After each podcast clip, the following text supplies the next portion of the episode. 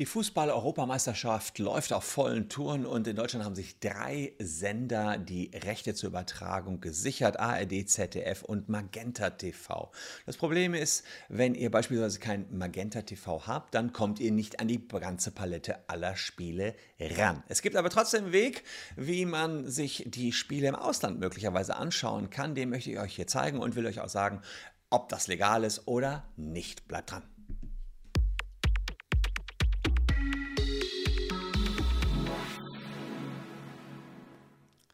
Hallo, ich bin Christian Solmecke, Rechtsanwalt und Partner der Kölner Medienrechtskanzlei Wildeborger und Solmecke und lasst gern ein Abo für diesen Kanal da, wenn euch rechtliche Themen interessieren. Ja, und die Fußball-EM, die finde ich eigentlich ganz spannend. Die ist angelaufen, in toller Weise auch wieder mit Zuschauern. Also da ist doch richtig Stimmung schon im Stadion. Aber dummerweise ist nicht immer so viel Stimmung vor den Fernsehern, denn in Deutschland haben sich gleich drei Sender die TV-Rechte gesichert. ARD, ZDF und Magenta TV, also die Telekom. 51 Spiele werden übertragen, aber Magenta TV hat als einziger Sender alle 51 Spiele. Beispielsweise hat Magenta TV das Spiel Frankreich gegen Portugal exklusiv. ARD und ZDF, die hatten eigentlich die Exklusivrechte für die von 2020 auf 2021 verschobene EM. Doch sie haben dann Magenta TV mit einer sogenannten Sublizenz beteiligt. Hintergrund war, dass sie dafür im Gegenzug selber eine Sublizenz bekommen für die EM 2024 und zwar von der Telekom. Also da hat man einen Deal gemacht, aber mit der Konsequenz, dass ARD und ZDF nur 41 Partien haben im öffentlich-rechtlichen und die Magenta TV haben alle. Äh, ARD hatte allerdings das Öffnungsspiel in Rom und 21 Partien, ZDF 20 Partien und dann das letzte Spiel, ähm, das Finale in London. Jetzt ist es so, dass man dummerweise dann eben, wenn man nur ARD und ZDF hat, kein Magenta TV, sich überlegen muss, okay, wo kriege ich die Spiele denn dann her? Möglichst noch mit deutschen Kommentaren. Ja, und da kann man mal einen Blick in unsere Nachbarländer werfen. In Österreich ist es zum Beispiel so, dass fast alle Spiele live und äh, gezeigt werden im ORF, also auch da im öffentlich-rechtlichen Fernsehen, aber neun Partien beim Sender Ö24.tv. Also da kriegt man nicht alles beim ORF, aber trotzdem kriegt man alles im Internet, doch teilweise eben gesperrt für Leute aus Deutschland, die da schauen wollen. Anders sieht es in der Schweiz aus. Da hat das SRF alle, das Schweizer Fernsehen, also auch die öffentlich-rechtlichen dort, alle Spiele und zwar komplett kostenlos. Also dachte ich mir, ist doch eine coole Idee. Schauen wir uns das Schweizer Fernsehen einmal an und ihr seht jetzt hier äh, auf meinem Bildschirm, was passiert. Ja, es ist also dieser Inhalt ist außerhalb der Schweiz nicht verfügbar. Oben drüber steht noch ganz in Blau dieses Video kann leider nicht abgespielt werden. Inhalte mit Geoblocking können nur in der Schweiz abgerufen werden. So, und da gibt es auch mehr Infos, die die hier noch haben. Da äh, beschildern die euch, was dann passiert. Was man jetzt machen kann, ist, ähm, dass man sich einen VPN-Dienst nimmt. Ich habe hier NordVPN schon seit ehrlicherweise vielen Jahren im Einsatz und ich sage jetzt hier Connect Schweiz. Was jetzt passiert ist, ich muss jetzt einmal das Passwort eingeben. So, damit die Änderungen erlaubt werden.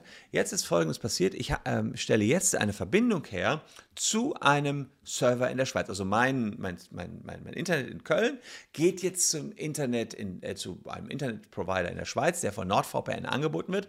Und ab jetzt müsste ich eine Schweizer IP haben. Und dann versuchen wir mal, äh, bislang konnte ich es nicht abrufen und ich mache jetzt mal einen Reload. Ich lade jetzt den Inhalt mal mit meiner Schweizer IP äh, nach. Ich gucke mal, ob das auch hier geklappt hat. Hier sieht man Switzerland. Ich bin also jetzt hier mit der Schweiz verbunden und rufe nochmal die Seite auf, mache also einen Reload und siehe da, tatsächlich habe ich jetzt den Play-Button und wenn man jetzt hier klickt, ja, also hätte man jetzt auch hier das Schweizer Fernsehen. So einfach ist es eben, in die Schweiz zu wandern. Man muss gar nicht rüberwandern, sondern mit zwei Klicks hier eben einmal mal NordVPN entsprechend anschmeißen.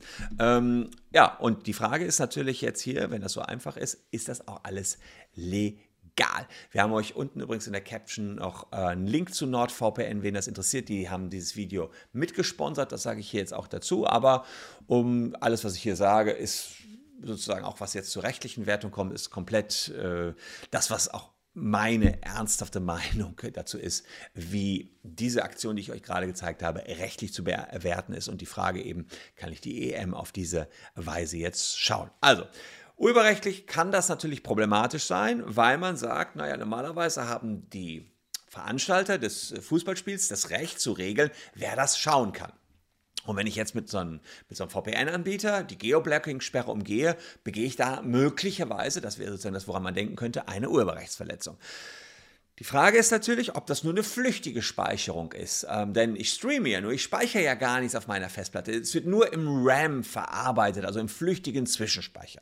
Und dafür gibt es den Paragraphen 44a Urheberrechtsgesetz. Jetzt haben wir allerdings dummerweise die sogenannte Filmspeler-Entscheidung des Europäischen Gerichtshofs, ist jetzt ein paar Jahre alt und da sagt er, naja, auch das Speichern im RAM kann eine Urheberrechtsverletzung darstellen. Also bricht uns der 44a Urheberrechtsgesetz weg, wenn wir diese Geoblocking-Sperren umgehen. Dann bleibt uns nur noch der 53 Euro Gesetz, das ist die sogenannte Privatkopie. Kann man sagen, gut, ich mache eine Kopie, kann ja sein im RAM, aber die nur zu privaten Zwecken. Die wiederum ist erlaubt, wenn die Vorlage nicht offensichtlich rechtswidrig ist. Naja, und das Schweizer Fernsehen oder das ORF, die sind natürlich nicht offensichtlich rechtswidrig. Das ist ein legales Angebot. Jetzt kommt es zum Kasus Knacktus. Das alles darf ich, Privatkopie, alles fein, sofern ich nach 95a Urheberrechtsgesetz keine wirksame Schutzmaßnahme, wirksame technische Schutzmaßnahme umgehe. Und hier streiten sich aktuell ein bisschen die Geister. Ich persönlich sage, wenn es so kinderleicht ist, wie ich es hier gerade gezeigt habe, kann das Geoblocking in der Form, wie es heute existiert, keine wirksame Schutzmaßnahme sein, wenn ich mit einem Klick auf den VPN-Anbieter ähm, letztlich schon die Maßnahme umgehen kann. Andere Juristen sagen, ja, ist schon wirksam, weil man muss sich ja erst noch einen VPN-Anbieter zulegen. Da sage ich, naja, nur das Zulegen eines weiteren legalen Dienstes, denn VPN-Anbieter sind natürlich per se äh, legal. Man kann es für zig Zwecke nutzen, man kann es einfach, um seine Identität zu verschleiern. Ich persönlich bin nur mit VPN-Anbieter im Internet unterwegs, ähm, einfach weil ich App-Tracking vermeiden will. Ich will überhaupt, dass meine Person nicht äh, so zurückverfolgt werden kann. Wir haben oft Rechtsfälle, die in einem gewissen Bereich sind, wo man mal jetzt nicht unbedingt mit seiner IP recherchieren will. Also Insofern kann das äh, schon aus diesen Gründen sinnvoll sein.